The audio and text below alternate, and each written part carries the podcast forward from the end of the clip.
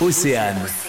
On n'arrête pas le progrès. Après des études scientifiques, et la finistérienne Marine Bizouarne et la costarmoricaine Gaëlle Marot se sont lancées dans la création d'entreprises pour fabriquer des soins cosmétiques naturels et innovants. L'idée est née suite à un concours. C'est un concours de l'innovation qui est organisé tous les ans et euh, le thème c'était la cosmétique solide. Donc euh, j'y ai participé et euh, pour pour ce concours j'ai donc développé un dissolvant solide. Ça n'existe pas du tout sur le marché euh, pour le moment.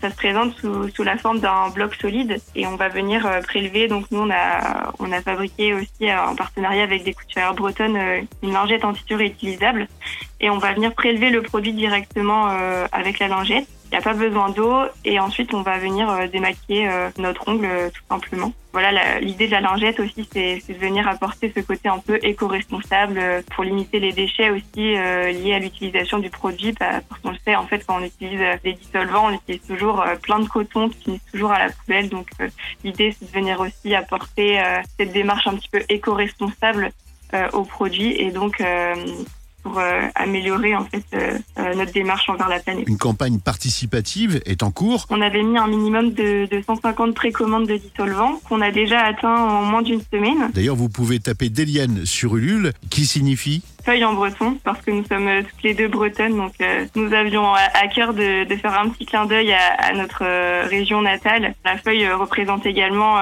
bah, toutes les valeurs que, que nous souhaitons aussi euh, véhiculer à, à travers euh, notre marque de produits cosmétiques. On n'arrête pas le progrès. À retrouver en replay sur oceanfm.com.